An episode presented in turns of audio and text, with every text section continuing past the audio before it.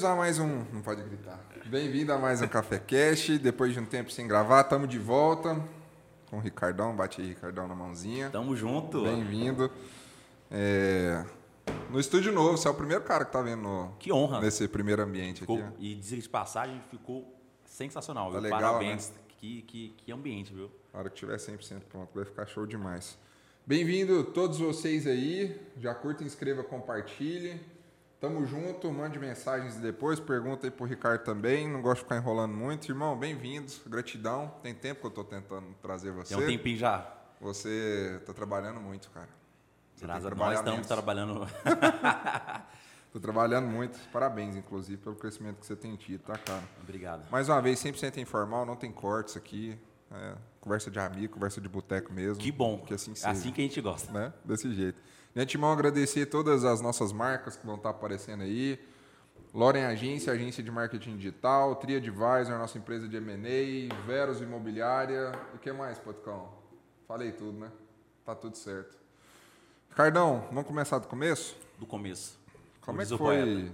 Como é que foi sua infância, cara? Você é de Goiânia mesmo e tudo mais? Como é que é a infância do Ricardo, cara, até chegar aqui? Irmão, a minha infância foi muito boa. Eu falo que eu fui muito agraciado por ter uma família muito estruturada. Sabe que, infelizmente, nem todas as pessoas têm essa possibilidade. É, eu tenho uma história interessante.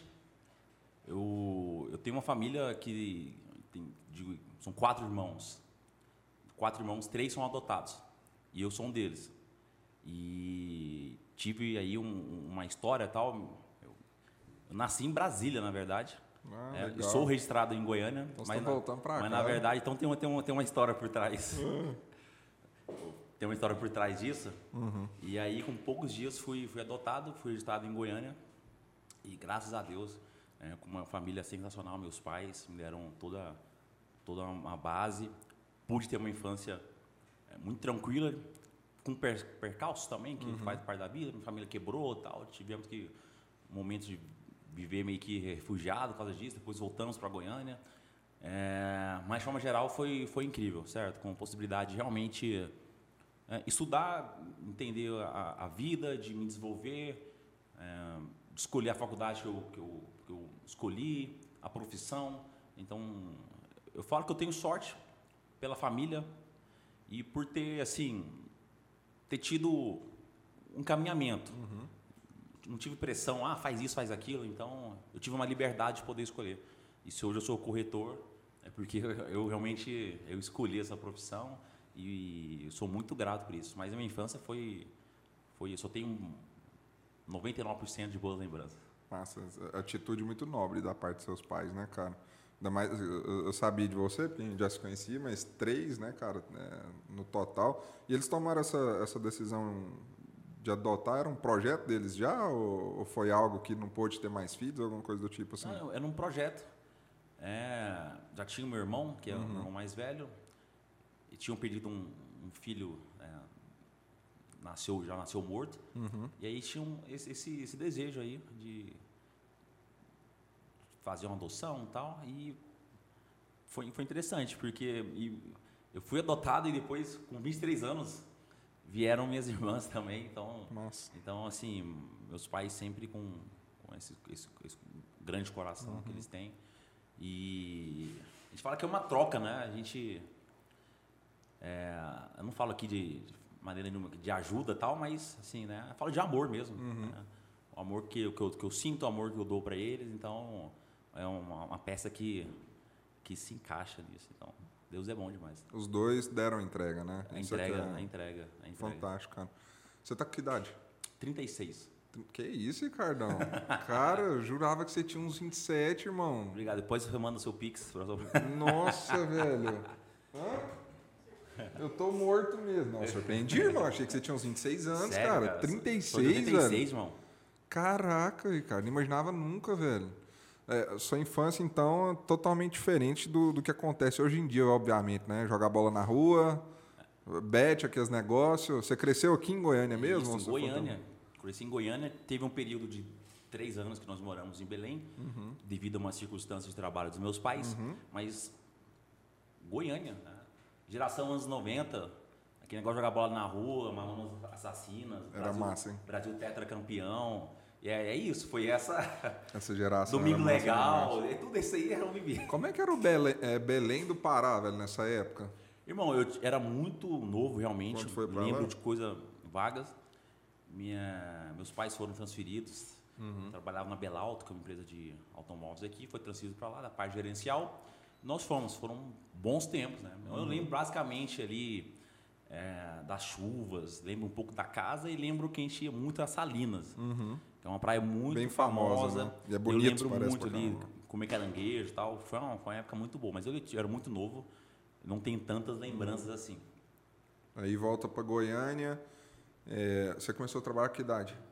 Comecei a trabalhar com 16 anos no Tribunal Eclesiástico de Goiânia. O Tribunal Eclesiástico é uma é um como se fosse uma, uma divisão dentro da, da Igreja Católica que cuida da questão do de, de- como fala a pessoa que é divorciada, né? Porque perante a- o nosso regimento católico, né, uma pessoa divorciada tecnicamente não, não poderia ter algum, algumas restrições dentro da própria igreja e aí tem alguns casos que, que o casamento é considerado nulo, Aham. alguns casos específicos. E aí para esse julgamento dentro de uma de uma comitiva de padres tal de É nesse tribunal? é nesse tribunal para avaliar caso a caso para ver se o casamento era nulo ou não. Então eu ficava ali cuidava de alguns processos, de, de mais de organização de processos. Aham. Como é que é? 16 anos. Eu tenho até uma curiosidade nisso aí. Isso aí, porque eu conheço pouco da Igreja Católica, né? É, um casal divorcia, marido segue a vida, esposa segue a vida, divorciados. Pelo, pelo catolicismo, ele não pode casar de novo ou tem que haver uma premissa diferente para ele casar de novo? Como é que funciona isso? Você sabe É, é- uma é claro que é um parte um pouco mais jurídico, não vou Aham. bancar o especialista, porque. Aham. É, mas, por exemplo, é, existe ali uma. Determinação é forte, né? Mas uma orientação, porque, por exemplo, a pessoa está divorciada. ah, vou dar um exemplo aqui. Quer água, não, não, Quer, né? Ô, Por favor. Pega água para nós, por favor. por exemplo, a não, a não comungar. né? Uhum. A, a hóstia que é um momento muito sublime para nós católicos, né? Aham. É a apresentação de Cristo para a gente. A gente comeu o corpo e o sangue de Cristo. Então, Certo. então tem algumas questões. Só que, como eu falei, tem alguns casos que dentro. Eu vou dar um exemplo aqui. A pessoa casou e não teve o ato sexual. Sem um ato sexual, o casamento ele não é consumado de certa forma. Então, existe o caso, por, por, que pareça, de situações que a pessoa não tem ato. E isso dá nulidade do casamento. Um dos exemplos que eu estou te passando aí, sim. Entendi. Mas, mas claro que existe. É mais complexo ali a, a situação. E envolve muitas coisas. Eu não sabia que existia um tribunal específico para isso, não. E aí quem, quem dá as determinações deles, a- igual você falou, conjunto de padres e tal. É, tem, pessoal- tem advogados, tem Aham. uma, uma- São várias pessoas envolvidas, em vários. Tem na, na esfera religiosa, Uhum. tem na esfera jurídica mesmo que avalia o caso. ali. Aí a pessoa tem que provar informações Uhum. tal. Outros casos também, a pessoa casou, tinha outra família, Uhum. em outro lugar, né, não, foi, não foi informado isso em nenhum momento, depois Uhum. veio à tona. Aí também isso é passível de, de anulação também do do casamento. Interessante, velho. É, não- Obrigado, Mandinho. Muito Não obrigado. sabia a fundo disso aí, não. Irmão, aí 16 anos você trabalhou lá, tudo mais, beleza. É, O que, que você fez depois disso?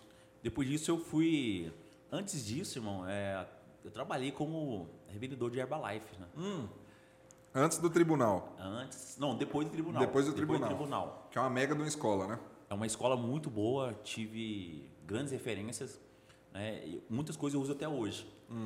Por ser muito novo, talvez não estava no momento certo de desenvolver a parte de vendas. Aham. Mas a parte de mentalidade me ajudou muito.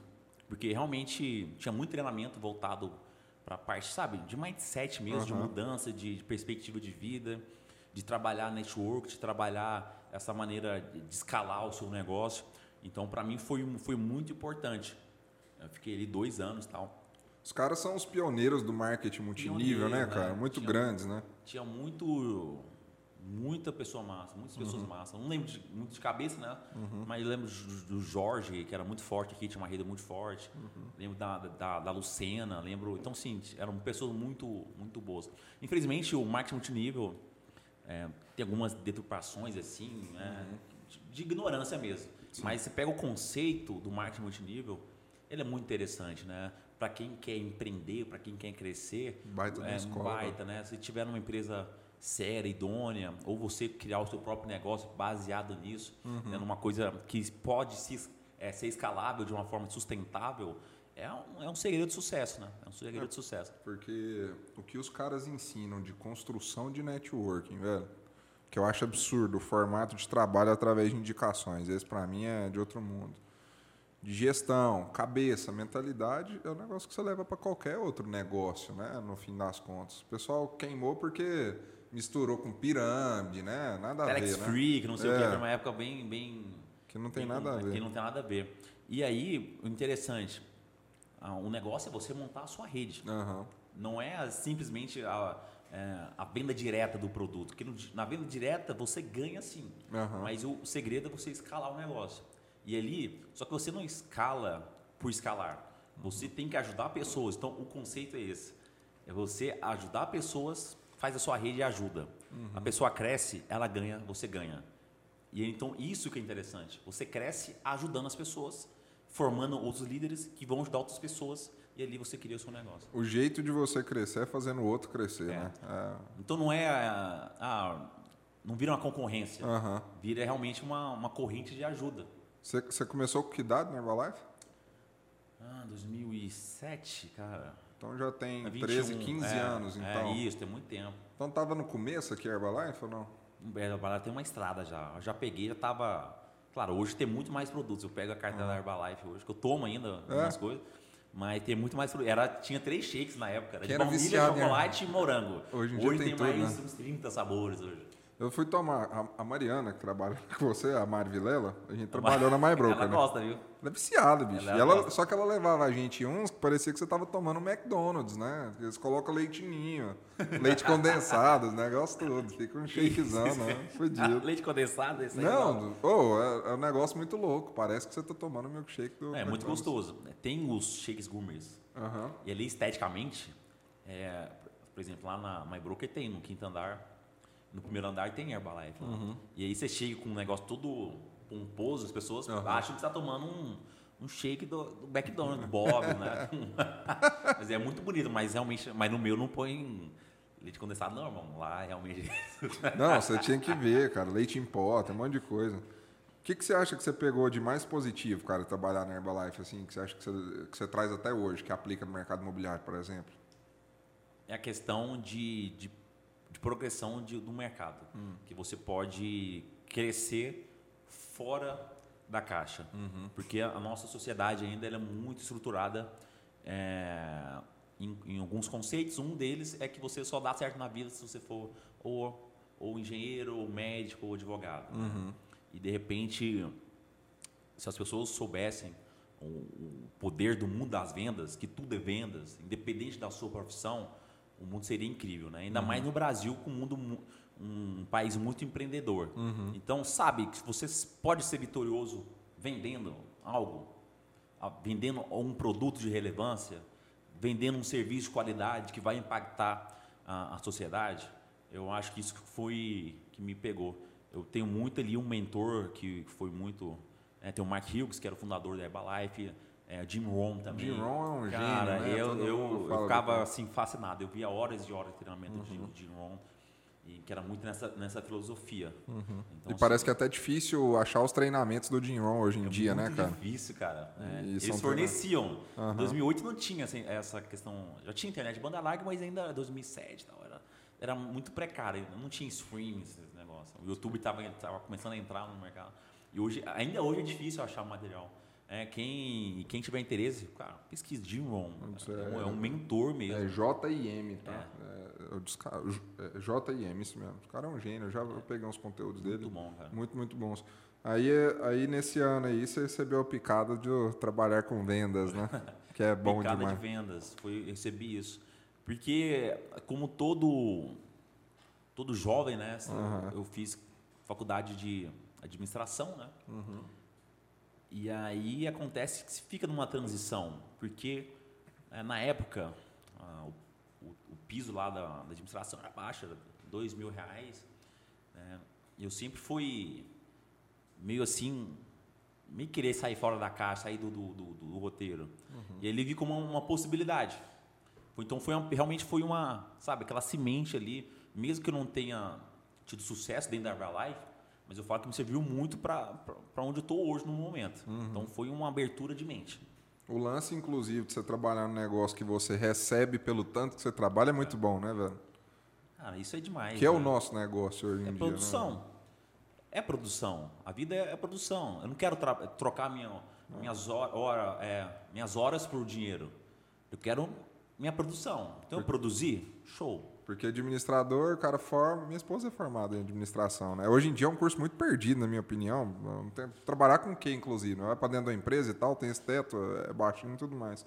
Quando a gente trabalha na Prudente, falava ser igual a ser. É o tanto que você trabalha, é o tanto que você vai ganhar no fim das contas, né, cara? Eu, eu acho isso fantástico. Você ficou na Herbalife, saiu de lá, depois você foi trabalhar com vendas ainda em outro lugar? Para onde você foi depois? Irmão, depois eu fui trabalhar na prefeitura. Uhum. Trabalhei na Secretaria de Finanças. Legal. Né, como comissionado. Uhum. E lá foi importante.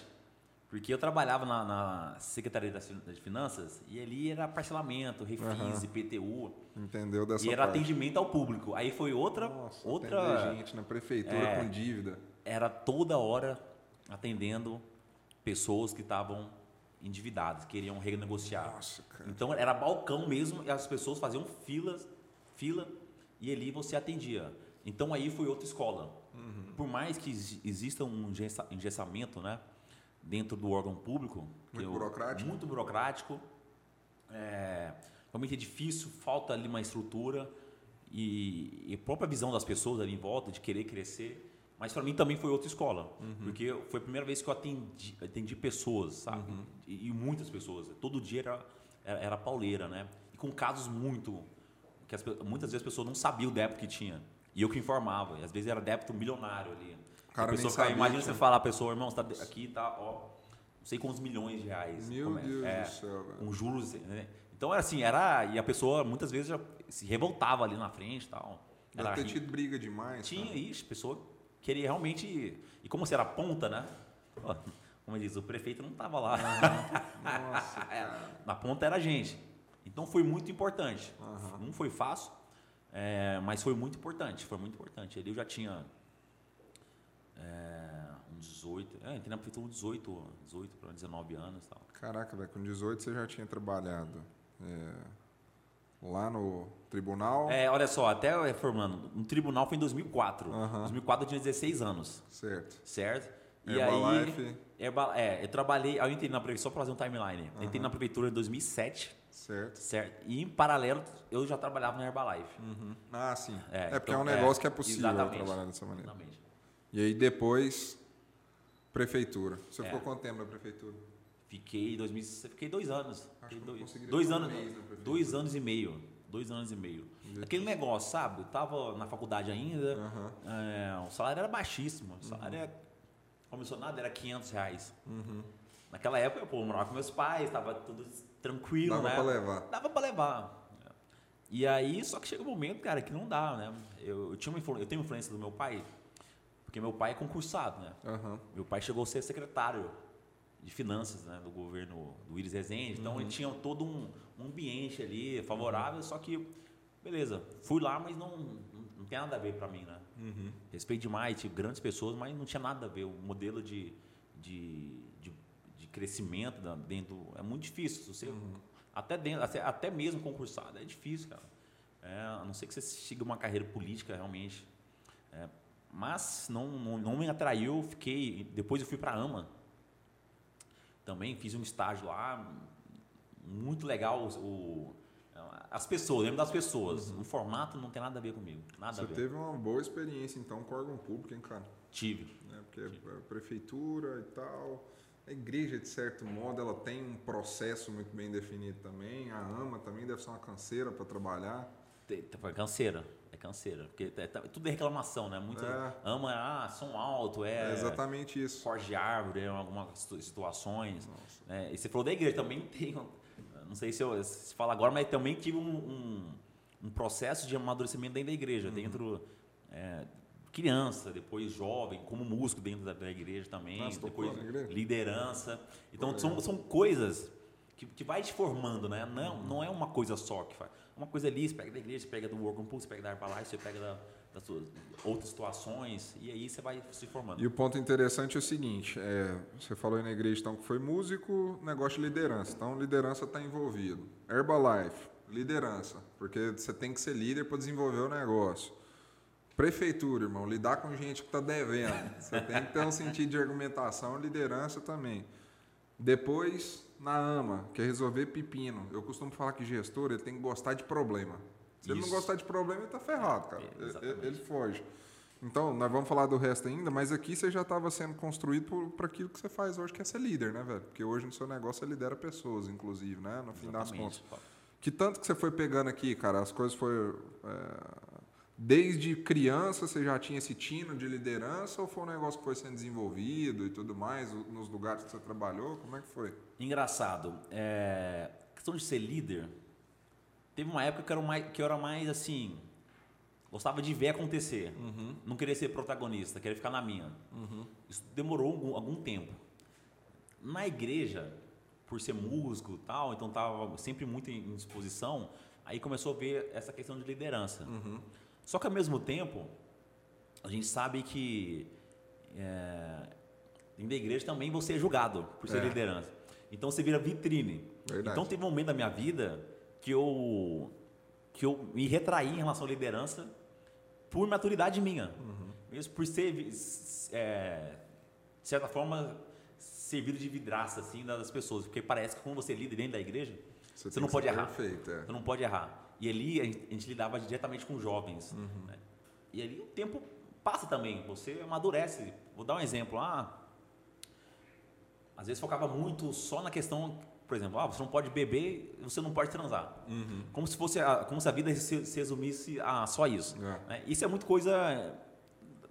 São coisas da- mais da juventude. Uhum. Aí de repente você estava mais velho e alguém te via, por exemplo, tomando vinho ali, e o pessoal já te esculachava, você não pode tomar. Você entende? São esse tipo de coisa, até infantil, Aham. que meio foi é, me descrençando. Eu fiquei um pouco.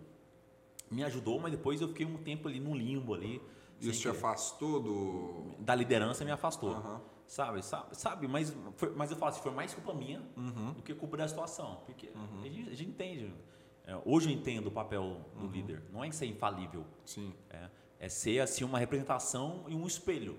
Né? E estar disposto também a, a escutar e errar também. Uhum. E se errar, é, reconhecer o erro. Verdade. É, que as pessoas também gostam disso. É. Então não é. não- hoje me vejo como uma liderança e estou super aberto a, a- erros, sabe?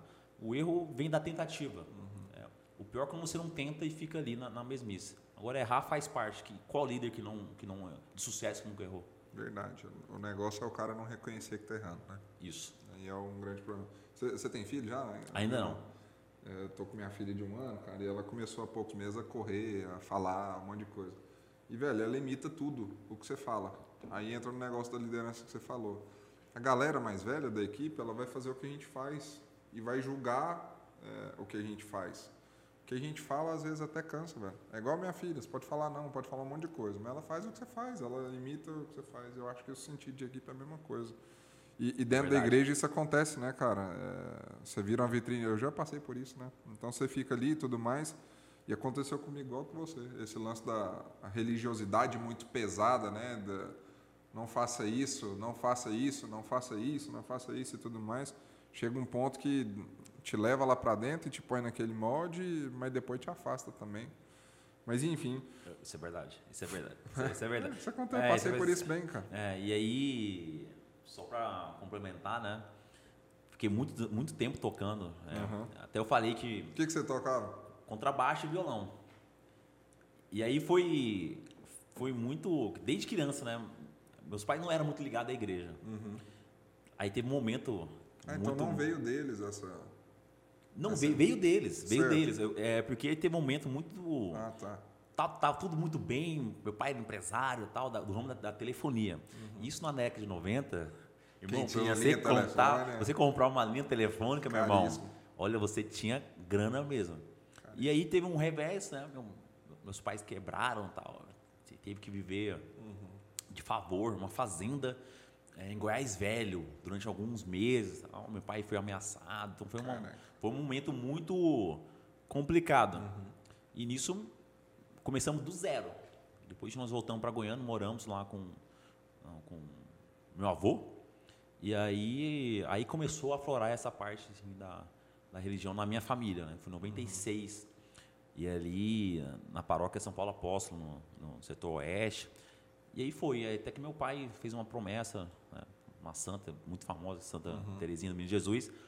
Aí fez um concurso para auditor fiscal, passou Nossa, em, em, oitavo lugar, e aí, e aí começou, aí fomos, aí eu tinha 10 anos, sempre e fui crescendo também dentro, dentro da, Colocou da em igreja. Ordem a casa é, e foi é. crescendo. Pô, legal. Eu acho a importância. Claro, tem que ter, você falou, muita religiosidade, às vezes é, é, é complicado, mas ter a, a, base também da, do cristianismo, assim, uhum. na, minha, na, na, minha família, eu falo que, é, que, é, que é, assim, foi fundamental também. Hoje, com a visão que eu tenho de religiosidade, cara, eu entendo o seguinte: quando eu, pelo menos, fui assim, sei que muita gente vai assim, tipo assim, o cara ele está totalmente fora de todos os princípios cristãos. Por exemplo, ele é adúltero, ele usa um monte de droga, ele rouba, ele mata, ele é um cara totalmente fora dos princípios todos. E aí, por algum motivo, cara, qualquer que seja, o cara vai para dentro da igreja, independente de qual seja ela. A religiosidade é para esse cara, Sim. que é tipo assim, o cara ele tá num extremo muito negativo.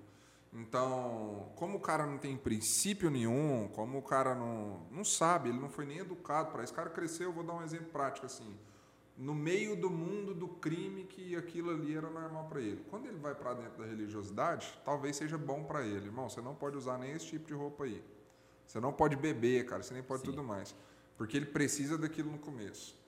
E à medida com, do tempo que aquilo vai acontecendo, os princípios eles estão inseridos em você. E aí ele não vai tendo mais tanto a necessidade de estar debaixo de um dogma cristão, de um, de um dogma religioso, perdão, do cristão não, do religioso. Isso. E aí ele leva na boa, né? Agora. Ele sabe discernir, né? Ele, é, ele tem, discernir. Tá, porque ele já tem uma maturidade na é. fé dele. Ele já consegue é. discernir até o que, o que é. vale ele filtrar e não. Porque Verdade. muitas vezes também um problema que nós temos é, é, tratar as autoridades como um líder máximo. Exatamente. É como se ele falasse, tem que seguir literalmente. É.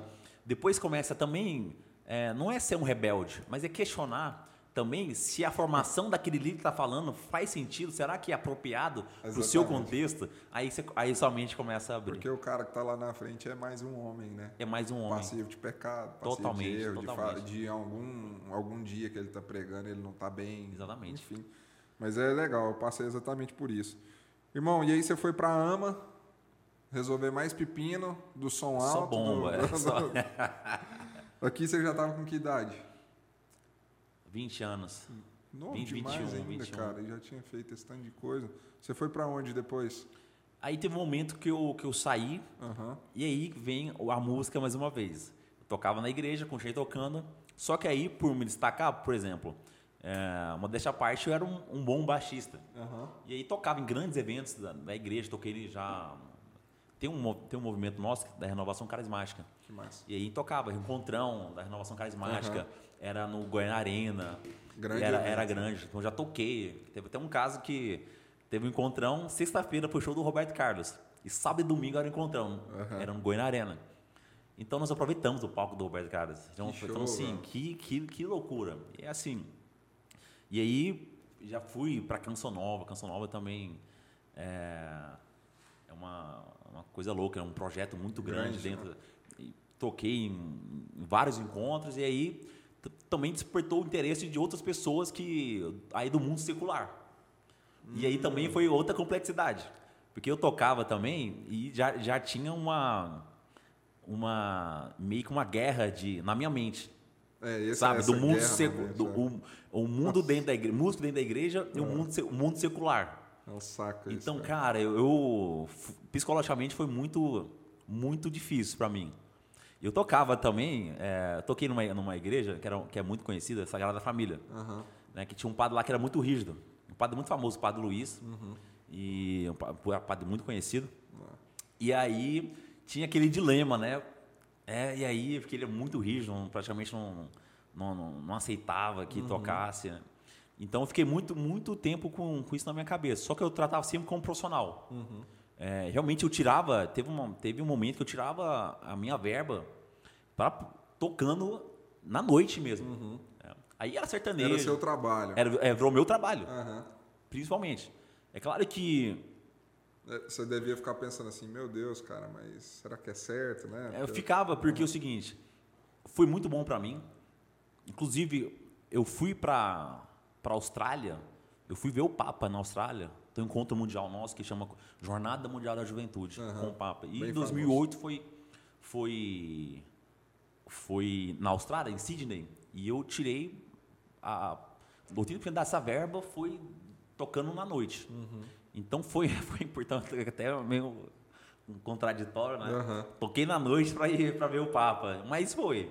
E aí e toquei, fiz muito freelance, era freelance mesmo. Uhum. E aí, claro, um- um- era uma vida noturna.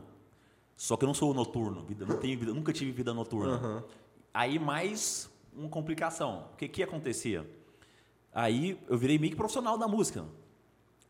Quinta ensaio, sexta, é, sábado, é, sexta e sábado show, domingo, domingueira esse negócio. E toma tempo, hein, velho? toma tempo. Só que como é que era? A gente tocava, ensaiava e tal. e show- qual que é o problema? Para quem não, não é da vida noturna, o show era tarde. Uhum. Então, chegava, passava o som mais cedo e o show era depois das 10 horas. 10, 11 horas, acabava uma da manhã. Só que ali não é assim, acabou o show, o cara vai te paga e vai embora. Não, você tem que esperar fechar o caixa para depois você receber. Fora os calotes que toma, Fora, né? cara. E assim, no começo é novidade e tal, é interessante porque você, e aí também me ajuda a ter uma presença de palco, porque não é você ficar parado lá com baixo. Você tinha, tinha todo um, tinha todo um molejo. Tem que ter, né? tem, tem que ter um para fazer sintonia ali com ter. com o conjunto.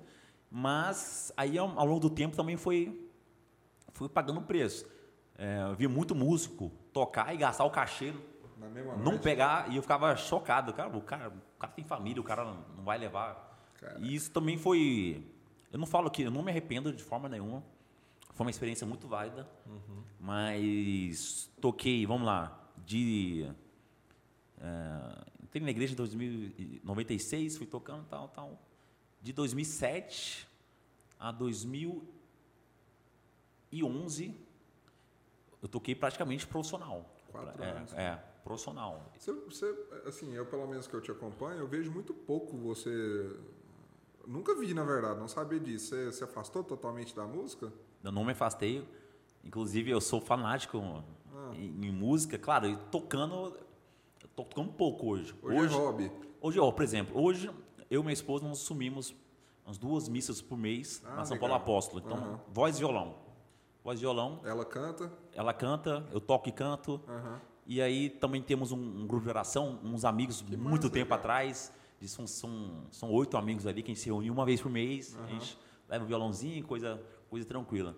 Mas eu sou muito musical, né? Os Meus vídeos que eu, que eu também faço, eu tenho uma. Eu assino Epidemic Sound, por exemplo, que tem uma plataforma imensa. Então, às vezes eu gasto mais tempo para escolher a música da, da- da batida do que a própria edição do vídeo. Uhum. Então, de tocar, eu realmente eu diminuí bastante. É porque hoje é um- muito mais um hobby. do É o que, hobby. né? Hobby. Tem um baixo lá guardado, quando tiver. Porque era seu negócio, né? Era um negócio. Nunca foi tocar Hoje não, hoje com, não. com o Vitinho, não? Com o Albuquerque, lá nos meninos? Então, nós estamos com um projeto aí. Você sabe que nós dois somos uma dupla sertaneja? Já Eu e vi, ele? já, cara. Já? Nós fizemos o, o podcast dele. Ah, e eu fui lá no Instagram mexer. 2013, 2000. Bem cara, eu antiga. vi, eu fiquei chocado, irmão. Cara, não é meu Era bem podcast, diferente. né, pra falar, mas é, eu acho que a gente ia fazer sucesso, velho, porque, tipo assim, com um mês a gente já tinha empresário, já tinha tocado em programa, tinha um monte de composição, porque eu escrevia aí, e o Albuquerque, cara, o Vitor, ele, ele é um músico nato, né, velho? Eu lembro de, tipo assim, ele não- nunca tinha tocado uma sanfona. Um dia ele pegou uma sanfoninha lá e na mesma hora tava saindo um som. Que Falei, loucura, é né? Muito louco, muito massa. Por que parou? Foi eu, cara, pelo lance religioso. É, foi? Foi. Bem, e foi bem, do, mas enfim, do dia pra noite. Irmão, você ficou quatro anos tocando na noite, então. Quatro anos. Desgastante pra caramba. É muito gastante, cara. Muito Pesado. desgastante. Pesado. É, tem essa briga espiritual que eu sei que existe, porque aconteceu comigo também, beleza. Depois, velho, foi pra onde? Aí. Ah, desculpa, no, no lance da música aí profissional, como é que era a questão familiar? Você namorava na época? Tinha alguém ou não? Bem, comecei a namorar a minha esposa em 2010. Era nessa época? É, então já, já. Quando ela me conheceu, eu já tocava. E como é que foi depois que vocês ficaram juntos? Ela de boa? É, um ano depois eu fui encerrei essa, Aham. essa vida, né? Mas aí ela, enten- ela entendia, porque o- os bons, por exemplo, quando a gente começou a namorar, começou a pintar alguns bons shows. O que é bom show? Bom show é show de interior. Que a prefeitura paga, paga mais, então o cachê é mais alto. Então você tem uma estrutura, realmente você fica num hotel bom, você tem uma alimentação boa, você vai lá, é mais profissional, você toca, tem um tem o seu tem a sua van, então é- então é melhor, né? Não, não é tão, mas namorei, começou em 2010, dois- um ano depois já tinha encerrado. E foi uma fase que eu estava numa transição, que eu estava saindo muito da noite, fazendo alguns shows pontuais em- no interior, e aí estava fazendo uma transição para onde? Tocar em casamentos. Aí o casamento já é mais light, já, Bem já, já outro, já é, é- é dentro do- da, da igreja, então é já Paga não- antes, não é, tem- exatamente. outra então é outra, é outra, foi outra pegada. Bom demais. E aí encerrou música, foi fazer o quê? Aí que vem, aí em 2011 que vem realmente a, a, a- corretagem. Então você começa em 2011 no mercado imobiliário. Dia 15 de setembro de 2011. Tá fazendo 11 anos, fez 11 anos agora, 11 anos. então. Então você já é um cara que é, venceu o tempo, né? Já Muita coisa passou. depois de 10 anos no Muita mercado coisa. imobiliário, o cara, na minha opinião, já venceu o tempo, né? Você começou onde, cara, no mercado imobiliário? Comecei, olha só, eu estava numa viagem na, na Europa, eu- eu- outro rolê muito louco Nessa também. época aqui, você já tinha o lance das viagens? Já Que- tinha. A que minha primeira- você- ah, A minha primeira viagem, eu tinha 18 anos, eu fui para fora, fui, fui um presente da dos meus pais, aham, eu fui para Alemanha. aham. Eu fui na primeira jornada mundial da juventude, né, com, com o Papa na época, que era o Papa Bento XVI, eu, e ganhei um presente e, e fui. Então foi a primeira experiência que eu Vamos tive. falar disso então, que é massa, porque eu sei que é um negócio que você é muito focado, eu vou chamar dessa maneira. Viajar todo mundo gosta, né? Mas o Ricardo, ele faz isso e faz com maestria. Quantos países você já conheceu, velho? Hoje são 25 países. 25 países. 25 cara. países. Massa. E começou com 18 anos, o primeiro a Alemanha. Beleza. E aí, hoje você tem uma rotina, cara, que você cria de tal momento eu vou em tal país, você já se prepara muito antes, virou tipo assim. é, Eu não sei se isso é um negócio e tudo, é lazer, é hobby e tudo mais, mas como é que é esse planejamento de viagens que você tem? Que você já foi em tanto lugar, como é que funciona isso? Vamos lá, viajar realmente hoje, para mim e para minha esposa, é um estilo de vida. Aham. Eu comecei com 18 anos a viajar para fora e depois foi a Austrália, depois foi a Europa, eu voltei para a Europa novamente e foi, cara, é possível. E foi uma mentalidade, eu nunca imaginei que eu pudesse ir para fora do país. E esse negócio, eu sempre quis ir para fora do país. Por quê? Porque eu, eu sempre fui muito fanático em futebol internacional. Então, a partir da Copa de 94, eu tinha um álbum de figurinha, então eu via ali Holanda, Dinamarca, os países. E achava interessante a parte cultural. E foi desenvolvendo isso. Em 2005 tive a oportunidade e não parou mais. né? Eu lembro quando no último dia que eu tive que voltar ao Brasil em 2005, é, eu tive que retornar, retornar da Alemanha, eu tive uma crise de choro. Porque eu pensei que nunca mais eu, eu pudesse viver aquela experiência. Que louco, cara. E aí, o que, que eu fiz? É, eu já sabia que teria uma outra jornada, a próxima, em 2008, três anos de diferença. O que, que eu fiz? Tinha o MSN. Cheguei no Brasil, fiz uma contagem agressiva. Eram mais de mil dias. Faltam 1.200 dias para a Jornada Mundial da Juventude na Austrália. Eu todo dia eu atualizava, todo dia, todo dia. Que louco, as pessoas velho. ficaram, as pessoas ficaram, ficavam chocadas.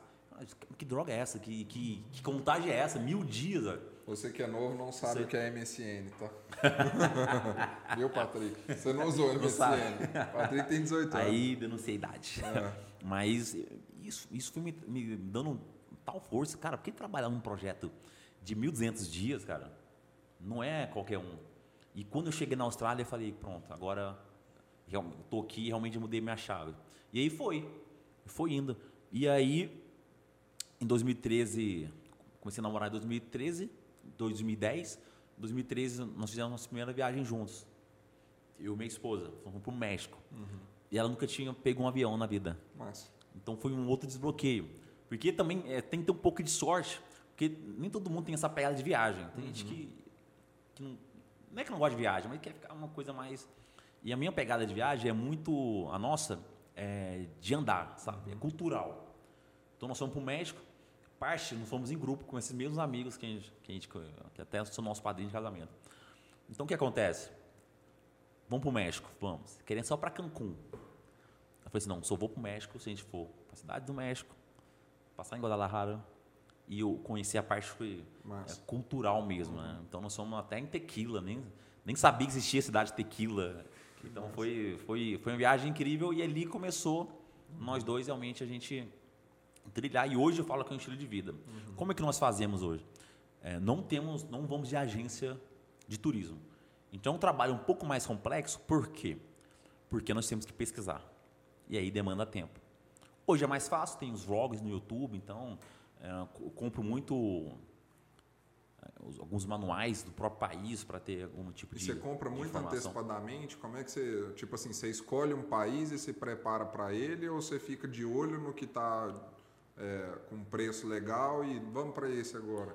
São várias situações. Uhum. São várias situações. Às vezes nós planejamos, não, vamos para tal. Até o caso de Nova York lá, que você foi com 600 reais, o negócio É, assim. exatamente. É foi esse foi. Esse foi time. Por exemplo, é uma, um, um, uma questão. Oportunidade, é essa. Saiu uma mensagem. Até uma dica aí, pessoal. Passagens imperdíveis, um aplicativo muito bom que te dá uhum. notificação em tempo real caso Passagem suja imperdível. passagens imperdíveis. Surgiu promoção, chega na tela do seu celular. Publicidade grátis, é. passagens imperdíveis. E aí, o que acontece? Qual que é o erro das pessoas? Ah. Chega uma promoção imperdível como essa. Nova York, 600 reais, ida e volta. Uhum. American Airlines, sem conexão. É, Galeão, JFK, aeroporto de Nova York direto. Loucura. E aí, né? qual que é da pessoa? Chega a promoção, ela vai ligar pro cachorro, ela vai ligar pra sogra, vai ligar para você. Quando você retornar, acabou. Uhum. Então, isso aí é a promoção que eu fiz. Comprei na hora. Eu só avisei. Só avisei para minha esposa. Porque tinha eu... data específica já ou... Tinha data específica. Só que também teve a pandemia, que foi em 2020. Ah, ficou para depois. E aí tivemos um crédito que a gente teve que usar até dia 31 de dezembro uhum. de 2021, ano uhum. passado. Aí nós fomos forçados a usar no Réveillon. Uhum. Mas isso é uma oportunidade. É raro ter isso. Uhum. Ah, quantas as pessoas perguntam, ah, como é que você faz? Não, esse eu falo. Uhum. Foi sorte e time de fazer acontecer na hora. Uhum.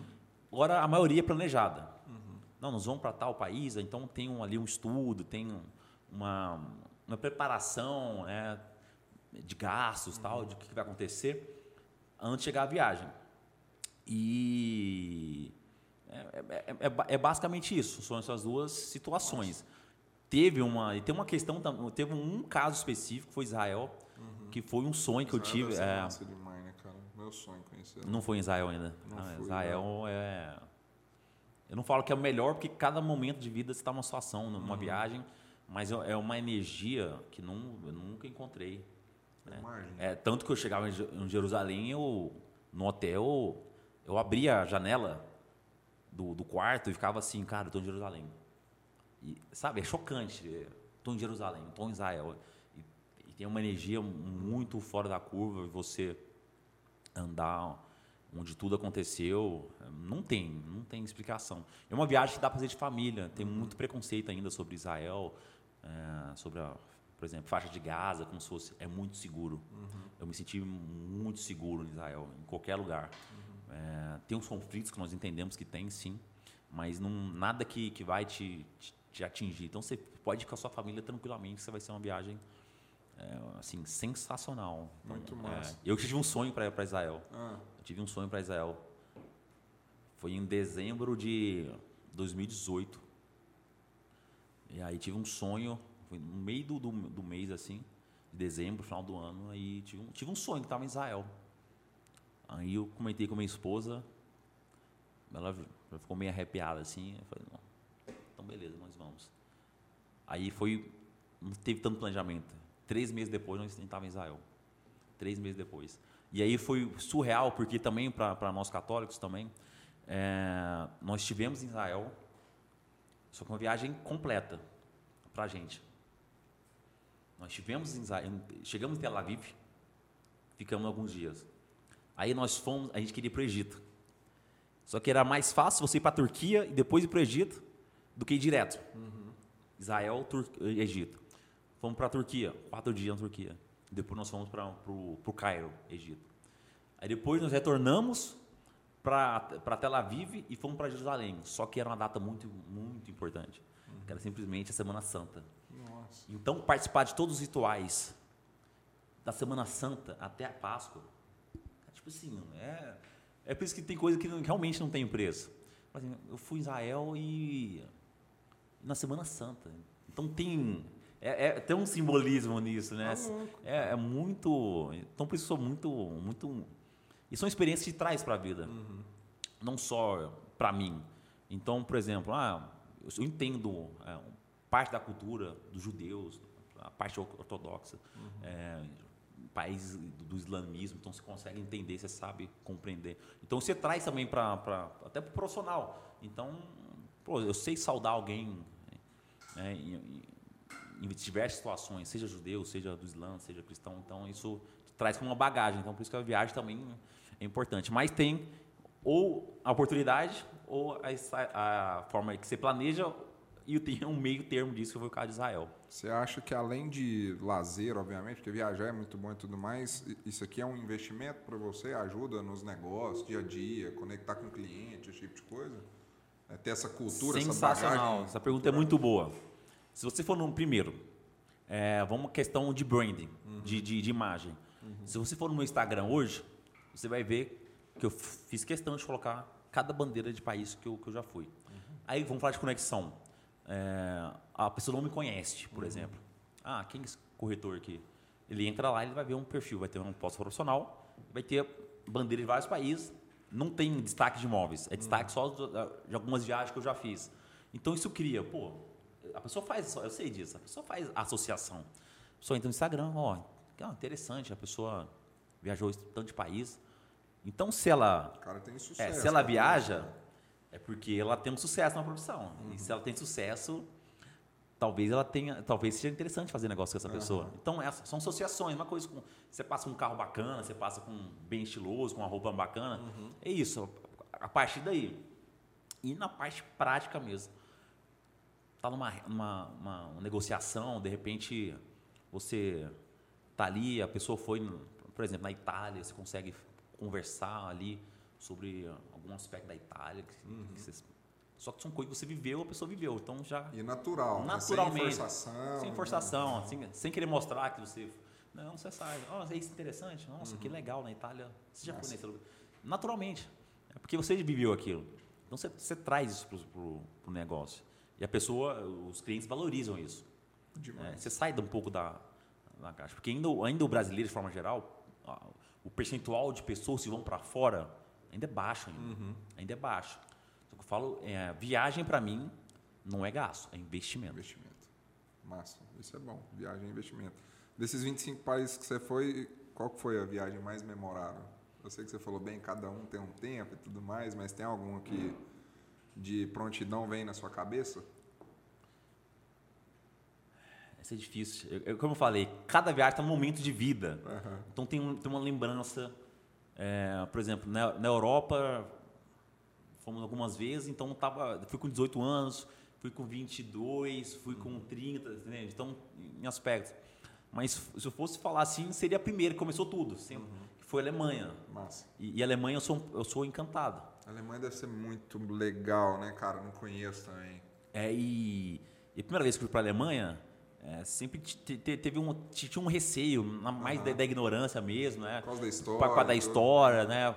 Por ser negro, chegar na Alemanha. Uhum. Cara, eu fiquei alucinado com a Alemanha. Até eu falo, se eu pudesse morar em um país fora do Brasil, eu moraria na Alemanha. Eu tenho a impressão de ser super organizado, de ser um... É isso, cara, é respeito, sabe? E... O povo que sofreu demais. Né? Sofreu, né? então assim, eles reconhecem o erro, então isso, uhum. isso realmente foi passado uma, uma pá na, na, uhum. na questão do passado. É, não apaga, mas uhum. eles sabem do, do, do que aconteceu. E aí, o respeito com as coisas, com vocês, coisas simples, né? Desde no trânsito, uhum. no atendimento. Uh, o alemão tem uma pegada que eu tenho muito, que eu sou mais na minha também, sabe? Eu sou, sou mais tranquilão, eu não converso muito. E o estilo alemão de ser me, me, me encanta. Mais fechado. É, mais, mais fechado, mais reservado, assim, a dele. E, e, e tem a Mercedes, né?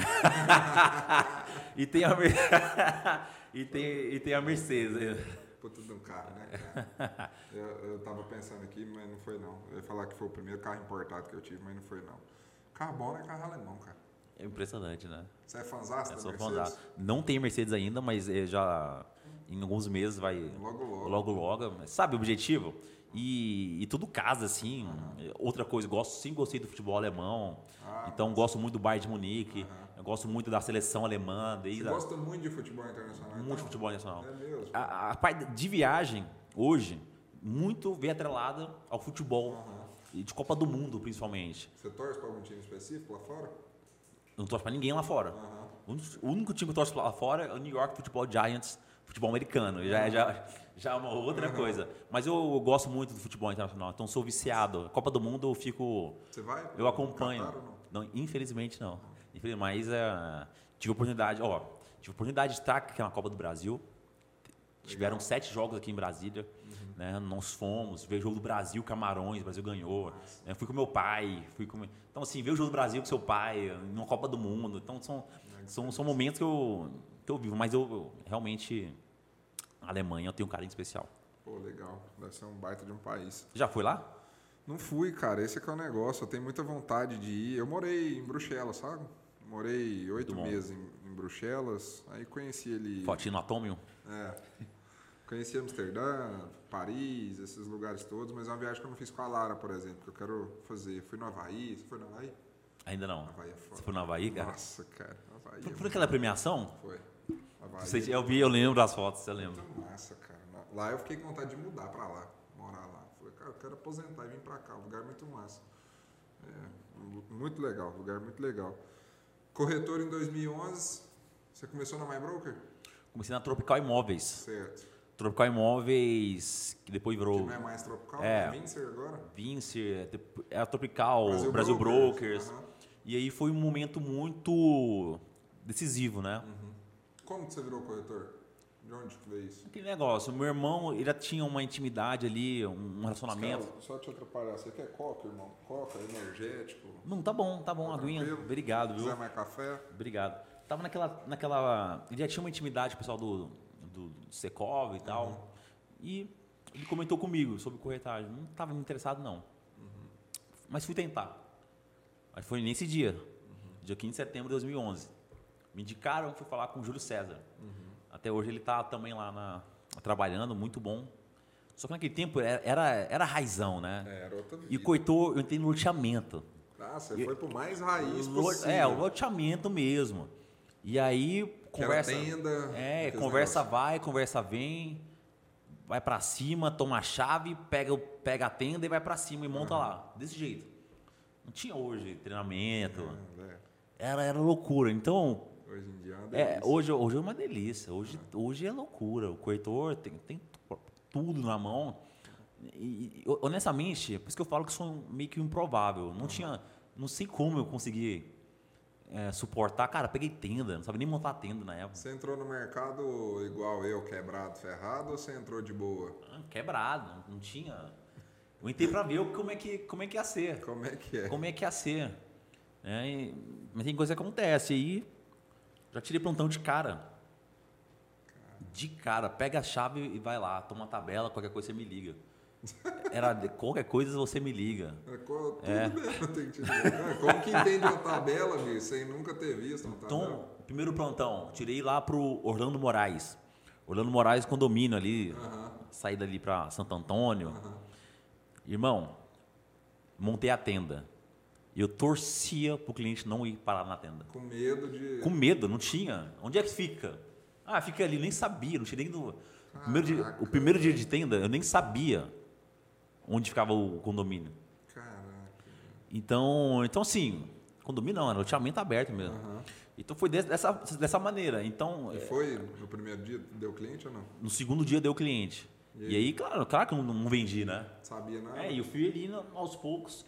É por isso que tem uma parte importante, quando fala assim, Claro que hoje é interessante você ter uma estrutura, você uhum. treinar o corretor, mas também mostra essa questão de, sabe, do de ser antifrágil mesmo. Uhum. De não deixar cair porque, porque não está desfavorável o momento. Uhum. E eu carreguei muito para mim. Então, se hoje eu, eu tenho uma, eu sou forte hoje, muito vem dessas porradas do, do começo da, da profissão. Todo mundo que eu conheço que entrou nessa época, 2010 até 2012, que persistiu, tá bem hoje em dia. É. Não conheço nenhum que esteja mal. Tem gente tá mais ou menos, mas tá se virando e tudo mais. Mas a maioria tá bem. Virou diretor, virou dono, virou alguma coisa de algum imobiliário e tudo mais. Porque era um osso, velho. Essa época era um osso. Era um osso, não tinha esses, esses recursos que nós é, temos. Tá é por isso que até hoje eu faço uma análise, uma reflexão sobre o, o corretor gourmet hoje. não, o corretor gourmet, cara. É. Porque o que, que tem acontecido? É. é você entrou quando? 2012. 2012, aí, somos contemporâneos. É. Então, cara, era tenda. Eu tirava, eu tirava plantão em Goianira, no Parque Três Rios, Cidade das Flores, é, e, e por aí vai. Eu tirava em Senador Canedo, no Parque das Flores e outros condomínios. Eu ia para Guapó, lá em Guapó, a, a Tropical, tem uhum. várias áreas lá. Vendia lote em Guapó, mano. Não, e você entrou num negócio pesado que é loteamento, é. cara. Eu ia para Aragoiânia, Parque das Acácias, o Residencial Vitória, em Aragoiânia. Então não tinha, não tinha, não era brincadeira isso. Panfleto, é, é panfleto para tudo quanto é lado. Eu andava com marreta, eu andava, é, cara, e ficava muitas vezes eu tirava, olha, cara, eu tirava lá no, no Jardim São Conrado, em Aparecida, as margens da GO 040. Uhum. Irmão, muitas vezes todo sujo. Sujo, cara. Às vezes era complicado, eu ficava dentro do carro esperando se tivesse alguma coisa, chegasse alguém Sair saía rápido, cara. É, é perigoso. É perigoso. Tinha muitos casos de assalto, então você ficava exposto no meio da rodovia, na tenda. Imagina três da tarde, cara, você de uma tenda. Nossa, calor, né? Então, eu, meu olho ficava vermelho, porque tinha muita poeira, só passa poeira. O cliente chegava, tá com o olho vermelho. O cliente achava que eu tinha fumado um baseado. Cara, foi muito louco. Eu quase fiquei cego, comecei a usar colírio. Tá não, o colírio sistematicamente para poder não ficar com o olho vermelho, cara.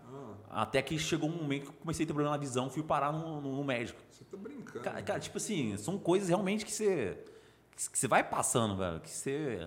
Mas então, que te construiu, né? Construiu. É, é, eu não sei se você tem esse sentimento. Hoje, qualquer coisinha que eu vejo um corretor reclamando, eu falo que é besteira. Não sabe o que é a realidade do mercado. Não, não sabe. Porque hoje o pessoal reclama de qualquer besteira, né? Não estão me mandando leads. Né? cara, dá vontade de esse rir. É, esse, é, esse é o pior, cara. Esse dá vontade de rir. É, você ficou quanto tempo, cara, na Tropical? Eu fiquei no loteamento, olha só, ah. de 2011 a 2016. Muito tempo, né? Muito tempo no loteamento. Tempo, é. Até assim. Chegou um momento no loteamento que você estava constante vendendo lote o tempo inteiro, ou entrando num, dinheirinho o tempo inteiro? Lote é interessante, porque loteamento. Venda rápida, né? É. Como o valor do lote é menor, então é volume. Então isso me ensinou também. Uhum. Não podia vender um lote por mês. Por exemplo, um lote custava na época 130 uhum. mil, às vezes até um pouco mais barato, depende do, tamanho. Uhum. Aí você tirava ali na, na faixa uns 1.500, 1.700 reais de comissão, de comissão é, por, por, lote. Uhum. Então você tinha que fazer um volume. Tinha que fazer uns um. 10 por mês para. Tinha que ser isso. É, e aí foi me formando a, a, a, a, ser corretor de lançamento e fazer muitas vendas. É, teve um dia, teve um lançamento muito que eu me lembro muito muito forte Existe um loteamento chamado Bela Goiânia, uhum. da Tropical também, fica atrás do Vale dos Sonhos. Lançamos lá em, em 2012. Tá? E aí foi o, foi o dia que realmente, depois de um ano de profissão, que eu, cara, na época não tinha nota tal. Uhum. Era louco demais. Então, vendi no. Né, o valor era maior, uhum. vendi uns sete lotes. Bom, Cheguei com mochila em casa, cheio de dinheiro, assim, joguei na cama. Assim, cheio, cara, com a comissão. São dias em. Igual filme, é, igual o filme. dinheiro Brasil. É, então assim, então tem, tem momentos legais também que, que a gente lembra, mas foi uma escola. O loteamento foi uma escola. Principalmente nesse negócio de trabalhar com, com, com volume de vendas. Eu nunca trabalhei com loteamento, cara. Imagino que seja um negócio bem, bem punk mesmo. É, você teve divisor de águas na sua carreira? Tipo assim, um um momento de ou foi um negócio que foi construindo, né, até ir melhorando e tudo mais? Ou teve Porque tem história, tipo, de, de corretor que achou uma venda multimilionária e mudou a vida do cara. Você teve algo desse tipo ou não?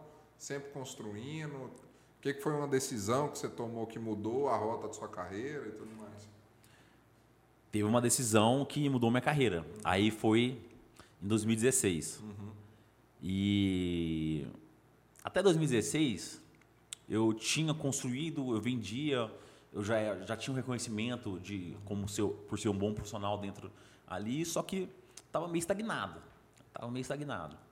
E aí em 2016 eu tomei a decisão de realmente abraçar com, com profissionalismo, Uhum. mais profissionalismo, a, a corretagem.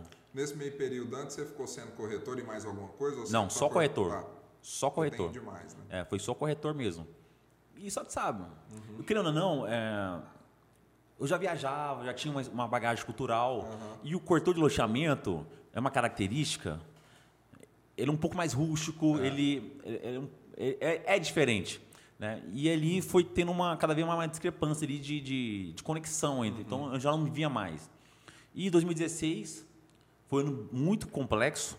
Aí vamos trazer o, o né, como era o cenário, né? O cenário de impeachment. Aí eu decidi realmente abraçar. Foi quando eu comecei a, a fazer cursos. Foi a primeira vez que fui para o Connect Mob. É, tive ali um mentor que me ajudou muito na época, que foi o próprio Guilherme Machado. Eu não estava na MyBroker ainda, então foi, foi muito interessante. Comecei a estudar mesmo. Curso, curso, curso, curso, curso, curso, curso. E aí fui me desenvolvendo. Você Fui, começou a investir mais em você É. através dessas. Porque até 2016, irmão, vou te falar bem a verdade. Eu, alguns momentos eu pensei em desistir. Certo. Sabe, eu poderia fazer concurso, eu poderia Uhum. ir para administrativa, eu podia fazer.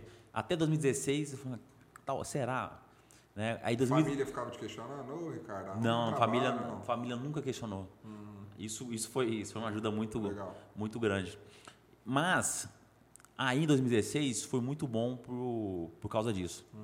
Eu vi, o que, que eu vi? É mais fácil eu continuar daqui para frente do que eu queimar a ponte e começar uma carreira nova. Aí eu, eu vi realmente a projeção, fui no Connect Imóvel pela primeira vez, eu vi e ali me abriu o mundo ali, conversar com pessoas de vários estados, várias situações, vários cases. Aí eu voltei ah, uma outra pessoa, Massa. né? uma outra pessoa. Então aí foi o divisor de E águas. nesse evento abriu sua cabeça. Abriu. sua cabeça. Sabe, sa- você pegar o. sair daqui de Goiânia e ir Aham. conversar com vários cases de sucesso e ver Legal. pessoas como você conseguiu. Então foi muito determinante. Eu falo que ali foi um virado de chave. Legal. Dali pra cá eu sou outra pessoa. Massa. E aí teve outra revolução que foi em 2017, que quando eu, é, quando eu casei eu queria ficar mais estável, Uhum. menos viagens de, de plantão, esse negócio. Aí, por acaso, eu achei um vídeo do Carlos Martins e fui parar na Ah, MyBroker. foi através do Ricardo, então, cara? Foi através Como do, é do? Martins. Casei, lua de mel, pra variar, tava O viajando. Ricardo arrasta muito corretor para My Broker, né, cara? Demais. É, é, é, muito forte. é muito forte. Eu tô falando de 2017, É, tem tempo já. que ele tinha 20 quilos a menos. Em 2020 eu sentei com o Ricardo quando eu tava abrindo a agência pra gente conversar do negócio de lançamento. Eu queria entender, ele tava começando, ele tava com 40 mil seguidores, né? Projeção, Dois só. anos atrás, mano. É impressionante. É, Quanto ele cresceu é um negócio absurdo mesmo. e na época ele já era, só que não com essa proporção. É. E eu tava, eu, eu selecionei, eu morava lá no Eldorado Park. Aham. Foi o nosso primeiro imóvel. Nós noivamos, compramos, casamos, moramos nele. E não, um que mais perto, uma mulher aqui e tal. Listei 27 imobiliárias possíveis que eu queria. 27. Caraca. Eu fui pesquisando mesmo, uma essa, legal, pesquisando. E fui filtrando. Aí, beleza, numa das finais, no YouTube, uma pesquisa, cortou amigo, aí fiquei sabendo que, o, que ele estava voltando para MyBroker. Aham. Aí nisso já vi outro vídeo do Ronaldo Dantas tal. Aham. Beleza, vou começar por qual? Não, tranquilo. Vou começar. Tinha Invest, que, que tá, Sim. fica ali também, Invest Imóvel. E tinha MyBroker. Vou começar por essas duas. Fui na MyBroker primeiro. Chegou lá, recepção tal, muito legal. A Ellen me recepcionou, cara do RH, muito boa pessoa.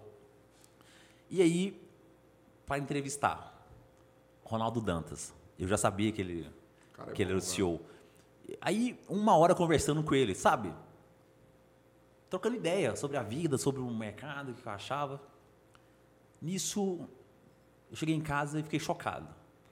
Cheguei para minha esposa, olha, sabe quem me entrevistou? Foi o Ronaldo Dantas. O cara é o CEO lá da, da empresa. A gente conversou sobre muita coisa, sobre, sobre a vida. Achei da hora isso.